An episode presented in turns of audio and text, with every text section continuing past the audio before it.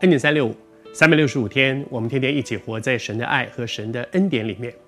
这一系列我们分享先知耶利米，在他所在的那个时代里面，其实面对一些又大又难的事，而上帝透过一个先知，不断的向那个世代说话。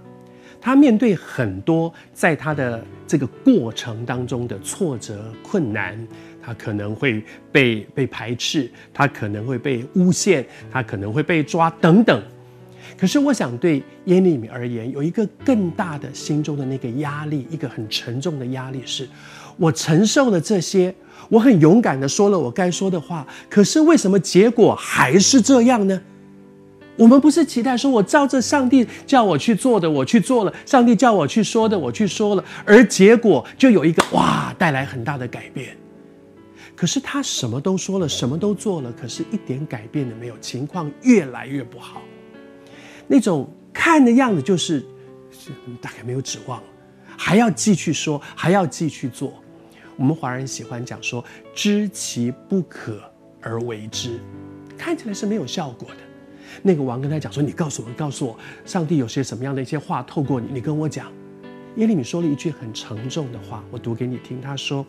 我若劝诫你，我把上帝告诉我的话告诉你，你必不听从，那就是讲有什么用呢？你根本就不打算听啊！你根本没有打算听了以后就照着去行。我明明知道你就是不打算照着照着神的心意去做，而你现在叫我说说什么呢？知其不可，做了也没有用。可是我是不是还是很愿意照着神给我的吩咐去做？他要我做的事，其实每一个基督徒在我们的生命当中都可能面对这样的一些情况。我照着圣经的吩咐，我照着神给我的感动去做了一件该做的事，我也付了很大的代价去做这样的事。可是为什么结果并不好呢？并不如预期的时候有一个很好的结果呢？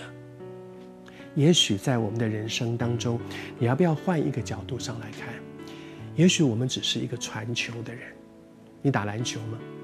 不是每一个人球传到你手上，不管你在哪里都要投，而是有的时候你只是一个传球的人。在那个传球的人看起来他没有得分，但是如果那个传球的人可以一球一球一球的把球传下去，以至于球越来越近篮筐，什么时候上帝要做什么事，什么时候上篮得分，那是神的事。而我的责任只是照着神给我的感动，此时此刻去做一件对的事，他要我做的事。然后呢，把结果交托给神。我年轻的时候，在一个福音机构里面，他们到处传福音。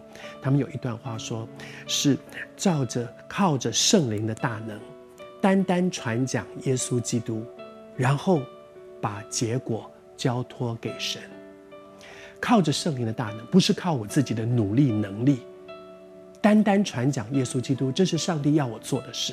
然后呢，我传了之后，他信还是不信？是此刻信，还是二十年后之后他有机会信？那都在上帝的手中。也许你也正在面对一些又大又难的事，照着神的吩咐，做他要你所做的事，然后把结果交给他吧。